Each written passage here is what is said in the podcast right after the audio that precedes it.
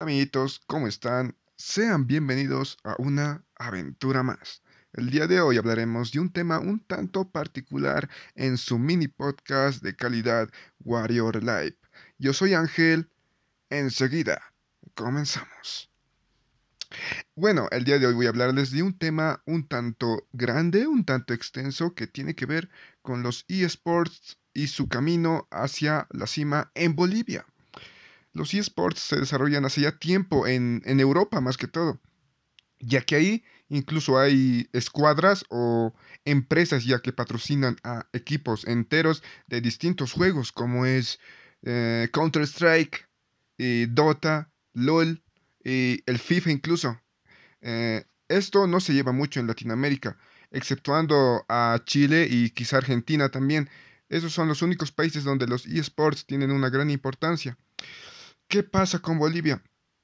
En Bolivia quizás se hacen torneos, pero se hacen torneos efímeros por causas ya conocidas, ya que aún no es muy conocido el mundo de los eSports en Bolivia. Se considera que Cochabamba es el país, el departamento que está más desarrollado en esto, ya que la mayoría de torneos nacionales se encuentran ahí de juegos de video eh, contando incluso con juegos de contacto como Mortal Kombat X o Tekken y juegos de shooter como es Counter-Strike, eh, Fortnite e incluso Free Fire, un juego de móvil. Eh, los demás departamentos quizás hacen eventos, pero no lo hacen muy a menudo. Santa Cruz se queda atrás y La Paz está en segundo lugar en hacer eventos de eSports, ya que cuenta con lugares donde puedes hacerlo. Quizá lo que falta más para los eSports son los patrocinios, ya que en otros países, eh, contando Norteamérica y Europa, grandes empresas ah, los patrocinan, incluyendo Monster, eh, incluyendo Red Bull y más que todo empresas de tecnología como son Samsung, Sony e incluso Huawei. En, en Bolivia solo se hizo uno por, por el momento que una campaña de una empresa de tecnología que lo hizo fue Kipus de Dota 2. Eh, hasta ahora es la única que ha hecho un evento grande apoyando a los eSports. En Bolivia hay mucho talento y no se está apoyando. Considero que si es que se apoyara, eh, los eSports pueden ser incluso un deporte a la vanguardia, incluso puede superar al fútbol, ya que vemos que no estamos tan bien en el fútbol y quizá los eSports sean los caminos más correctos para nosotros. Considero que esto puede mejorar, puede ir a, mejor, pero si es que no se trabaja más, eh, incluso se podría crear un ministerio de tecnología para apoyar a los jóvenes, ya que estamos en el siglo XXI. Todo ya es digital y algunos se llevan más ah, por el motivo de esto no quieren deportes de contacto, o sea, se atraen más por deportes electrónicos que donde puedes incluso mejorar tu capacidad psicomotriz. Considero que esto no está mal y, y estamos en un, en un año en que de golpe por la cuarentena todos, incluso algunos que ni siquiera sabían jugar, entraron a este mundo.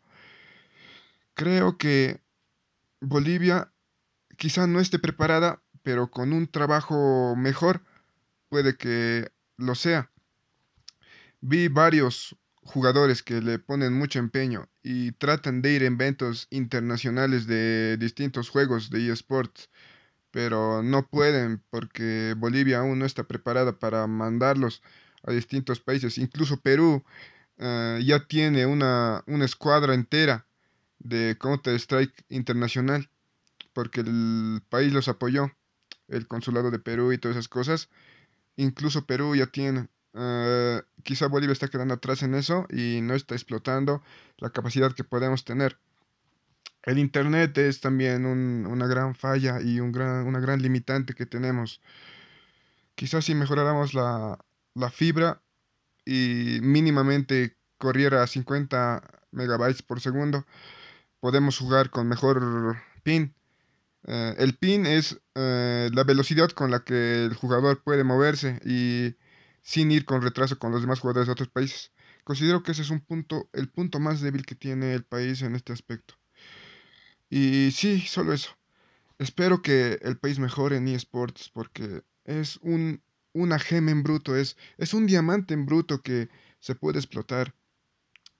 Quizá si dejamos de lado algunos deportes en los que no somos buenos y apoyar en lo que somos buenos, nos haría llegar más lejos y sacar buenos representantes del país.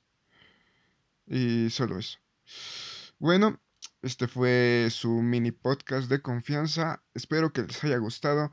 Nos vemos en la próxima con otra cápsula más opinando acerca de un tema particular. Nos vemos en la próxima.